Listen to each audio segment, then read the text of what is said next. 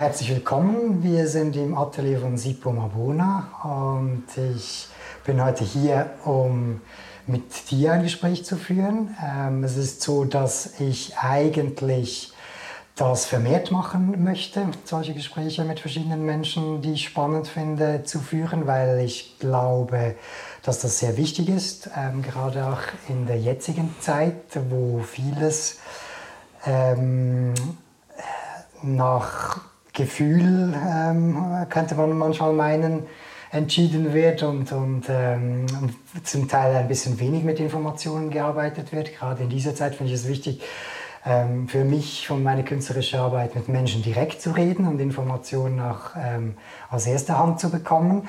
Und dann ist es natürlich auch so, dass wir regelmäßig ähm, spannende Gespräche führen und ich finde, es ist auch Zeit, dass wir das mal aufzeichnen und darauf habe ich mich gefreut. Ähm, mich würde als erstes wundern oder vielleicht zum Einstieg, woran arbeitest du ähm, zurzeit gerade? Ähm, gegenwärtig ist es eigentlich eine Mischung zwischen ähm, Arbeiten, freien Arbeiten, die ich mache, und einigen Auftragsarbeiten. Ähm, die Auftragsarbeiten sind eigentlich die meisten so aus einer Kategorie von Werken, die ich vor ein paar Jahren eigentlich mich vor allem wo ich mich vor ein paar Jahren eigentlich darauf konzentriert habe. Und die, ähm, die freien Arbeiten sind eigentlich meistens Arbeiten, wo ich Textilien ähm, pflanzlich färbe und sie dann mit Papier verbinde und nachher ähm, falte. Mhm. Also eigentlich falte ich Textilien. Ähm, und jetzt teste ich, ob es auch fun funktioniert mit Fell und versuche da auszuloten, was möglich ist. Du kommst ja vom Papier her eigentlich auf diese Materialien. Kannst du zu diesem Weg etwas sagen? Wie bist du darauf gekommen, jetzt mit Fell oder mit Textilien zu arbeiten? Ähm, ich glaube, was mich am Anfang dazu bewogen hat, war die, waren die Limitationen, die sich ergeben durch die Verwendung von Papier als Material. Mhm. Ähm, ich glaube, ursprünglich war es vor allem auch die Größe, die mich äh, gestört hat. Also ich konnte da keine, ähm, keine Bilder oder Skulpturen machen, die mehr als 1,30 Meter Seitenlänge in eine Richtung hatten und in die andere waren sie schon nicht ganz so limitiert, aber sobald das die 1 Meter, sobald ich 1,30 Meter überschreiten wollte, war das etwas problematisch. Und dann war ein anderer Punkt natürlich auch, dass man mit dem Papier zum Teil sehr vorsichtig arbeiten muss, damit es nicht reißt. Mhm. Und so, ja, es waren solche Überlegungen. Und dann habe ich aber auch bald bemerkt, dass es vor allem der Stoff sehr spannend ist. Ähm, ich bin ja eigentlich, ich bin eigentlich Autodidakt, also ähm, habe das mit dem Papierfalten so gemacht und jetzt auch mit dem ja, Stofffärben habe ich einen Kurs belegt. Aber ähm, da habe ich einfach bemerkt, ich wollte wie ein malerisches Element reinbringen, ja.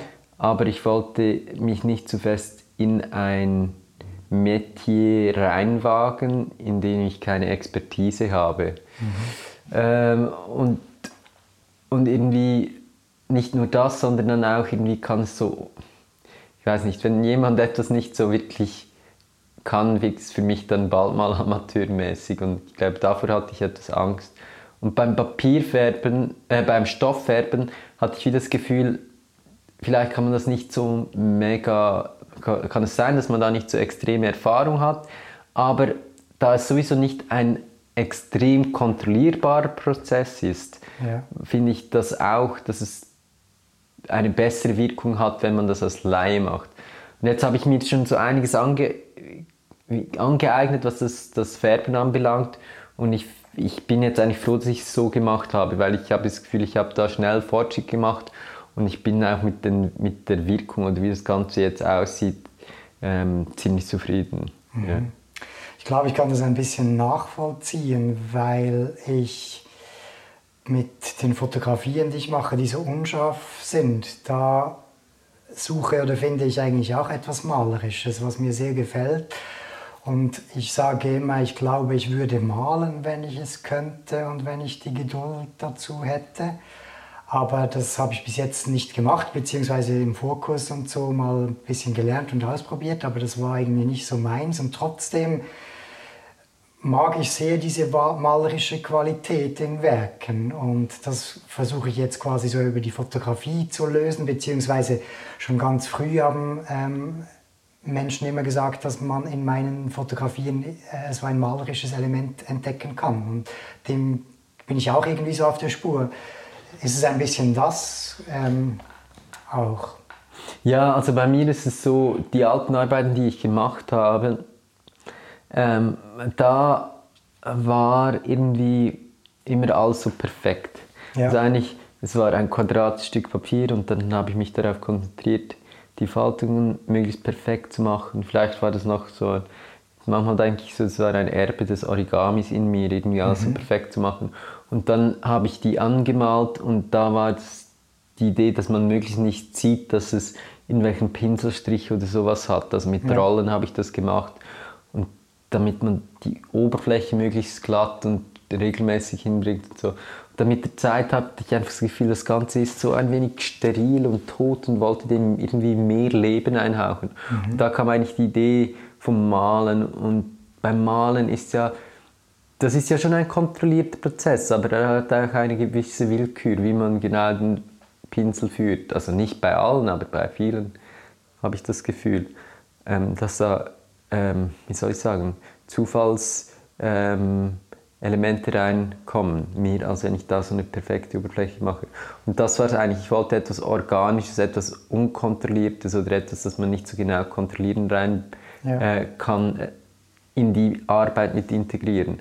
Und jetzt finde ich eigentlich, dass, ich da, dass, dass man das mit dem, mit, vor allem auch mit dem Färben extrem gut kann, weil man dann mhm. den Prozess wirklich nicht zu 100% ähm, kontrollieren kann. Ja. Was dann ja eben auch ein schöner Kontrast ist zu den Faltungen und zu den Mustern, die ja nach wie vor eigentlich das präzise Element ähm, in den Bildern äh, sind.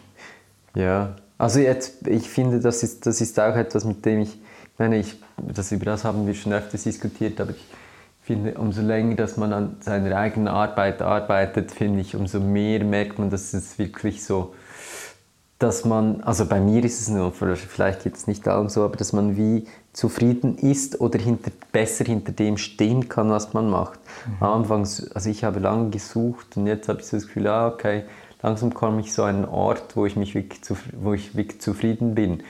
Und und ja, das ist eben genau das, das, das, das, das Wechselspiel, das es jetzt hat, oder das geometrische, sehr kontrollierte, aber dann auch das organische, was durch dieses, dieses ähm, Färben rein mit ins Spiel gebracht wird. Äh, diese zwei Aspekte, diese zwei Gegenpole, finde ich, die ergänzen sich gut jetzt ja. in der Arbeit. Ja, und es gibt ja auch eine Tiefe, eine zusätzliche Tiefe. Natürlich haben deine Arbeiten eine gewisse Tiefe schon gehabt durch das Licht- und Schattenspiel, oder? Weil sie reliefartig quasi ähm, aus der Wand kommen. Aber das Material, der, der Stoff, das Textile und diese Färbung, das ergibt natürlich wie noch einmal zusätzlich so eine, eine Tiefe. Ja, also ich glaube, ich finde, diese Tiefe, die du ansprichst, das ist definitiv etwas, ähm, das ich, was ich sehr wichtig finde. Oder, äh, aber diese Tiefe ist für mich gleichzeitig auch nicht nur eine visuelle, sondern irgendwo ein Stück weit auch, jetzt vor allem bei den neuen Färbungen, die ich gemacht habe mit der roten Farbe, Farbe ist es so etwas auch eine gewisse ähm, emotionale Tiefe im Sinn von, wenn ich ein Bild sehe, führt es bei mir zu einer gewissen wie Emotionslage oder der emotionalen Reaktion. Mhm. Das ist so etwas, was ich irgendwie angestrebt habe, in einem Bild zu erreichen. Und manchmal überlege ich mir jetzt mittlerweile auch, ob ich einfach bloß den Stoff nur färben soll, weil ja. ich die Färbungen an sich schon so interessant finde. Es sind total so Überlegungen, manchmal schwierig zu entscheiden, was, was die Aussage ist, die man als Künstler machen will und ob jetzt das so zu dem passen will, was man sagen will. Mhm. Aber ähm, ja, das sind definitiv Überlegungen und Sachen, die mich interessieren, ja. Könnte man auch sagen, du hast ja quasi einen Weg hinter dir, du hast ganz ursprünglich mal angefangen mit klassischem Origami, mit diesen Figuren. Ähm, könnte man auch sagen, dass es wie auch ein Weg ist, der weg jetzt vom technischen, vom ästhetischen zu ähm, mehr Inhalt eigentlich geht. Ja, ähm, auf eine Art ja und auf eine Art nein. Also das muss ich vielleicht kurz erläutern. Ja, grundsätzlich. Aber es ist so, dass nachdem ich das klassische figurative Origami vor allem praktiziert habe, habe ich nachher ziemlich, also nicht ziemlich viele, aber einige Arbeiten gemacht, die sehr stark so ein wenig, finde ich jetzt im Nachhinein manchmal etwas kopfig waren, wo ich mir sehr stark überlegt ja. habe, was will ich damit sagen und dann ja, vielen Bedeutungsebenen. Zum Beispiel ein Beispiel, das ich gerne erwähne, ist eine Arbeit, die ich gemacht habe, ich glaube 2012, und sie war in Bezug auf die ähm, Wirtschaftskrise ähm, 2008, 2009. Da habe ich aus Dollarnoten ähm, Heuschrecken gefaltet, ein Heuschreckenschwarm. Oder? Ja. Da war am Anfang eine, ein Stapel von Dollarnoten, der sich gefaltet hat zu einem Schwarm. Oder? Und da habe ich mir extrem viel Überlegungen gemacht. Also es war auch schon sehr, ähm, was ich mal eben vorhin gesagt habe, dass es, dass es so ein wenig beides ist. Damit meine ich, dass ich vorhin, bevor ich jetzt diese Arbeiten gemacht habe, Arbeiten gemacht habe, die ich stark über den Sinn definiert habe. Mhm. Und da hat mir dann plötzlich ein wenig diese emotionale äh, Komponente gefehlt. Ja. Und jetzt, wo ich jetzt schon länger irgendwie praktizierender Künstler bin, merke ich, dass ich dachte, früher hat mich das immer genervt, dass ich manchmal Kunstwerke gesehen habe von gewissen Leuten, bekannten Künstlern und die haben da irgendwelche Ausführungen dazu gemacht und dann habe ich gedacht, ja, das ist ja an den Haaren herbeigezogen und vieles mhm. im Nachhinein wie drauf sich dazu überlegt und ich habe dann plötzlich gemerkt, hm, mit der Zeit, dass vielleicht, dass, dass ich das Gefühl habe, dass Kunst, dass hm, das künstlerische Handeln nicht immer so ein bewusster Prozess ist, ja. Sondern auch vieles unbewusst mit reingebracht wird. Also eine Art, auf eine Art, vor allem wenn man zurückblickt, versteht man vieles, was man zu einem Zeitpunkt gemacht hat vielleicht und weshalb. Manches versteht man immer noch nicht ganz so genau, aber es ist so ein wenig, wenn man zurückblickt, eine Art wie so eine Art Psychoanalyse, sage ich manchmal, wo man dann mhm. vielleicht Sachen entdeckt und so. Und von dem her ist eben jetzt nicht nur bei meinen Arbeiten momentan das beladen mit, also dass es mehr inhaltliche Arbeiten werden auch, äh, ja, sondern auch auf eine Art emotionalere Arbeiten, Entscheidungen, die ich mehr intuitiv aus dem Bauch auch treffe. Ja. Also, schon auch im Kopf, aber ich finde, es muss beides passieren. Es darf für mich dann nicht irgendwie ein eine nur intellektuelle Leistung sein, weil für mich, ich meine, es kommt immer darauf an, wie man Kunst definiert, aber für, für mich, ich finde die emotionale Komponente, die es bei mir auslösen soll, wenn ich, wenn ich Kunst betrachte oder ich möchte, dass Kunst bei mir auslöst, wenn ich sie betrachte, eine sehr wichtige. Mhm. Ja, es ist spannend ähm, zu hören, wie das aus deiner Sicht aussieht. Ich verstehe eigentlich sehr gut, was du meinst und wie du das erklärst. Ich würde aber noch sagen, dass ich trotzdem auch in deinen früheren Arbeiten, die du jetzt eher so als nüchtern äh, beschrieben hast und, und ähm, emotionsloser, ähm, ich finde, dass auch die, gerade auch die, die ganz weißen Arbeiten, ähm, ähm aufgefalteten Muster ähm, gerahmt. Gerade da finde ich, dass die eben schon auch, obwohl sie sehr nüchtern sind, ähm, eben schon auch eine Emotionalität haben. Aber mehr so im Sinne von, ähm, ja, was ist das richtige Wort? Ähm, auf mich hatten sie immer so die Wirkung von etwas fast vielleicht etwas Sakrales oder so oder etwas, ähm, die, die, die strahlen so eine Reinheit aus und es geht nur wirklich um diese Lichtschatten und es ist so präzise gemacht, es ist alles in weiß und trotzdem entsteht durch Licht und Schatten so eine gewisse Farbigkeit und es, und es verändert sich ja auch über den Tag hinweg, wenn, wenn Tageslicht in der Nähe ist ähm, und sie haben so eine große Lebendigkeit, obwohl sie eben sehr nüchtern sind. Und irgendwie haben die für mich so immer etwas sehr kraftvolles ausgestrahlt. Ähm, ja, es ist schwierig, das so in Worte zu fassen. Aber jedenfalls hat es etwas Emotionales bei mir angesprochen. Mhm. Und, ähm, aber ich verstehe auch so diese Einteilung, die du machst, dass du, ähm, es ist natürlich eine ganz andere Emo Emotionalität, die jetzt auch über diese, dieses Färben ähm, entsteht und diese andere Materialität. Ja, klar. Es ist lustig, dass du das ansprichst. Ich glaube, von den alten Arbeiten sind es vor allem auch die weißen Arbeiten, die ich jetzt persönlich selber in der Retrospektive die spannendsten finde, weil ja. sie so eine gewisse Leere oder Offenheit auch dem Betrachter ähm, gegenüber lassen. Und für mich, für mich ist es jetzt nicht so, dass ich da sofort bei mir eine wie soll ich sagen, eine körperliche Reaktion gleich drauf habe. Aber die finde ich eigentlich die spannendsten für mich selber mhm. jetzt, Retrospektive auch. Bei mir ist es mehr so, dass das Wandern des Blickes und das neue Entdecken von Formen und, und solchen Sachen, die ich da auch sehr spannend finde. Ja, ähm, ja. Und ja, es ist, man schaut halt in der Retrospektive wirklich vieles anders an. Ich merke auch, dass es mir viel mehr für mich viel wichtiger ist, irgendwelche Aspekte irgend auf eine Art meine Persönlichkeit mehr mit einfließen zu lassen. Ich glaube, deshalb kam auch der Wechsel recht stark.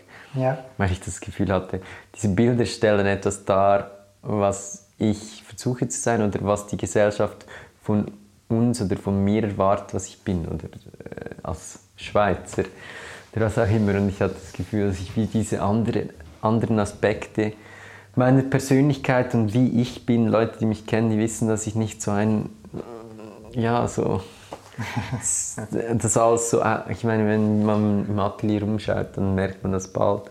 Aber ich finde, fand, jetzt in der Retrospektive finde ich es auch einen interessanten ähm, Kontrast, den diese Bilder zu meiner Persönlichkeit sozusagen mhm. herstellen.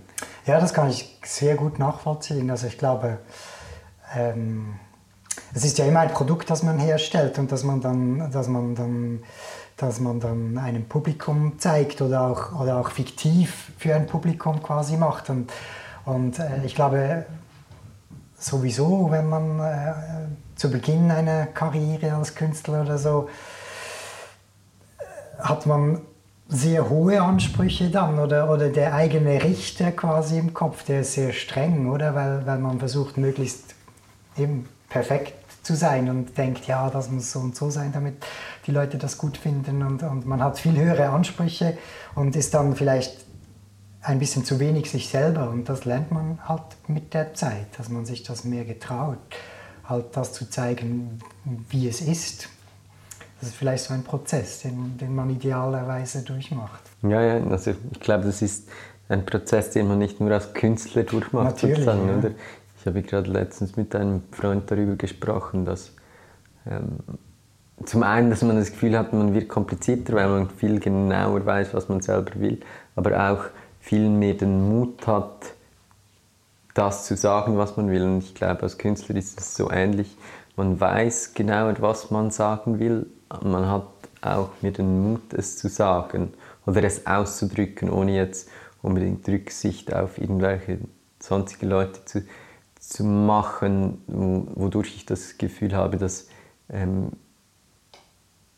wie soll ich sagen, ähm, ich habe das Gefühl, das macht einfach das, ähm, was ich sagen möchte oder was, was Künstler sagen möchten, die schon im Ausdruck gefestigt sind, macht das viel ähm, ehrlicher auf eine Art und Weise. Ich weiß nicht, ja. ob das das richtige Wort ist, aber aufrichtiger vielleicht, ja. Mhm. Ich würde sowieso behaupten für mich, dass ich das, also du hast jetzt gesagt, es ist nicht nur als Künstler so, sondern auch ähm, sonst im Leben. Ich, meine Frage wäre, für mich würde ich eben äh, behaupten, dass ich das sowieso nicht trennen kann. Also meine künstlerische Entwicklung ist quasi aus meiner Sicht einfach meine Entwicklung als Mensch. Ähm, ja, also bei mir ist es sicher auch ähnlich.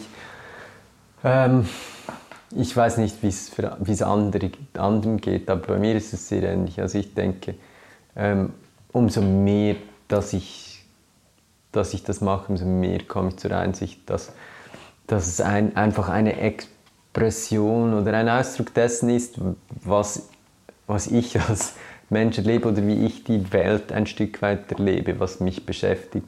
Viele Leute fragen mich, was ist deine Inspiration und solche Sachen, oder? Und es ist einfach, eigentlich bei den meisten Künstlern habe ich, es gibt schon Leute, die konkret was sagen können, aber ich habe das Gefühl, der Alltag ist eigentlich so die größte Inspiration und, und, mhm. und, und da, wenn du sagst, der Alltag ist die größte Inspiration, da hast du eigentlich schon ein wenig das, was du vorhin gesagt hast, oder dass da eine schwierige Trennlinie zu ziehen ist zwischen was, was ist mein Leben als ähm, Künstler und was ist mein Leben sonst. Das, mhm. das, das ist, das, da gibt es keine klare Trennung für mich.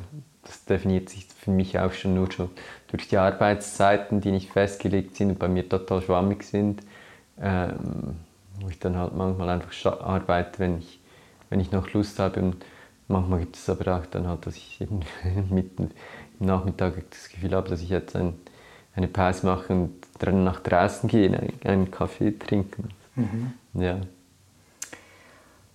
Ähm, noch zu dem, was wir vorher gesagt haben, äh, eine Bemerkung. Das fand ich auch spannend, dass du jetzt eben auch gesagt hast, dass die, die weißen Arbeiten, diese weißen Bilder, ähm, auch für dich so ähm, das sind, was du äh, aus deiner Vergangenheit so am, am besten ist oder was so heraussticht quasi. Und ich habe immer so ein bisschen den Blick von außen, aber wir sehen uns regelmäßig. Ich bin auch regelmäßig bei dir im Atelier und, und ich habe ein, ein guten Einblick in deine Arbeit. Und ich würde es eben jetzt aus meiner Perspektive äh, auch so sagen. Ich hatte immer das Gefühl, als du an diesen weißen Arbeiten gearbeitet hast, das war so ein, ein Highlight quasi, da warst du an einem sehr guten Punkt und logischerweise hat man das mal, dann mal gemacht und sucht was Neues und dann hatte ich auch sehr lange das Gefühl, du bist auf der Suche und das war da waren interessantere Sachen und weniger interessantere Sachen dabei. Und jetzt, wo du ähm, eben diese Sachen mit diesen anderen Materialien und mit diesen Färben machst, habe ich persönlich auch das Gefühl, jetzt bist du wieder so, also wenn, wenn, man, wenn das die weißen Arbeiten sind, die quasi so herausragen, jetzt bist du auch wieder so mhm. in einem Hoch. So hätte ich das jetzt als Bild quasi aus meiner Sicht auch beschrieben. Ja, es ist interessant. Ähm, ja, also ich würde dem zustimmen. Es ist auch interessant, gewisse Arbeiten zu sehen, die ich jetzt eher, da wenn du von diesen zwei Hochs sprichst, die ich jetzt eher weiter unten ansiedeln würde. Was, was ich an denen noch lustig finde, ist, dass sie aber eigentlich auch, wenn man nachher na, drauf schaut, kann man sagen, was habe ich dort, was habe ich mir überlegt, wieso habe ich das gemacht. Aber meistens, wenn man es dann genauer an, anschaut, realisiert man, dass man dort halt auch wichtige Entwicklungsschritt Natürlich, durchgemacht ja, hat. Logisch, ähm, und da, ja, ich meine, es gibt da gewisse Arbeiten, die würde ich jetzt sicher nicht mehr irgendwo zeigen wollen, aber es ist so spannend, dass egal was man macht, es, das finde ich auch recht spannend, egal was man macht, es gibt immer, also ich habe das Gefühl, es gibt immer irgendwelche Leute, die sich davon angesprochen fühlen und manchmal ist es, finde ich eben auch noch spannend, wenn dann Leute alte Arbeiten sehen, die ich zum Teil nicht so gut finde und mir dann sagen, was sie an denen vielleicht gut finden. Mhm. Was manchmal wie auch wieder eine Inspiration für, für, für den weiteren Weg sein kann. Ja. Und ja, es sind definitiv ähm, ähm, sozusagen für mich jetzt die Punkte, an denen ich mich einfach, einfach auch am wohlsten wahrscheinlich im Schaffen gefühlt habe bis jetzt. Aber es sind auch mhm. Punkte, wo ich ein wenig verharrt habe und ein, mehr als sonst. Zum Teil war ich schon immer getrieben und bin von einem, von einer, wie soll ich sagen, von einer ähm, Serie zur nächsten gesprungen. Und jetzt habe ich mir etwas mehr Zeit auch wieder gelassen mit diesen Textilarbeiten. Ja. ja. Ja, das ist für mich auch so eine Erkenntnis aus der ganzen Arbeit oder der Erfahrung, die man nach so ein paar Jahren hat, dass, wie du sagst, eben natürlich auch alle Sachen auch dazugehören, die man jetzt vielleicht im Nachhinein nicht als Highlight oder so bezeichnen würde, aber trotzdem war es eben wichtig, das auszuprobieren und diese Erfahrungen zu machen und zu sehen, was passiert und wieder Erkenntnisse daraus zu ziehen. Ja, hm. ja es ist lustig. Ähm, ich meine, ich, wie ich am Anfang gesagt habe, ich mache ja auch zum Teil Auftragsarbeiten und da wird man ja zum Teil ein wenig dazu gezwungen, je nachdem, mhm. wie fest man das halt auch zulässt. Aber da finde ich es halt auch interessant, dass der Zwang, etwas anders zu machen, dann auch manchmal wieder zur Inspiration wird. Oder? Ja. Mhm. Und dich sozusagen ähm, dazu bewegt, dass du nicht einfach lethargisch und faul wirst und immer so im gleichen Fahrwasser bleibst, sondern wie etwas, wie sagt man, aus, sozusagen aus der Komfortzone rauskommen musst. Ja. Und das aus der Komfortzone rauskommen, glaube ich, führt auch zu einer persönlichen Entwicklung oder einer Entwicklung als Künstler wiederum. Das habe ich auch immer so erlebt, ja. auch wenn es manchmal schwierig ist und es gibt natürlich gewisse Punkte, die man nicht überschreiten kann oder so, wo, wo man vielleicht manchmal etwas gefordert wird von einem, was man nicht bieten kann. Aber im Großen und Ganzen habe ich es auch immer als positiv erlebt, wenn man Herausforderungen quasi hat, die man vielleicht im Moment auch für unmöglich hält oder für nicht äh, attraktiv oder so. Ja. Mhm. ja, vielen Dank, das war schon mal sehr spannend. Ähm, ich habe aber eigentlich nur eine Frage gestellt, die ich mir aufgeschrieben habe. Okay. Und ähm, ich würde vorschlagen, wir belassen das mal so für diesen Teil und machen aber noch einen zweiten Teil, den ich dann später veröffentliche.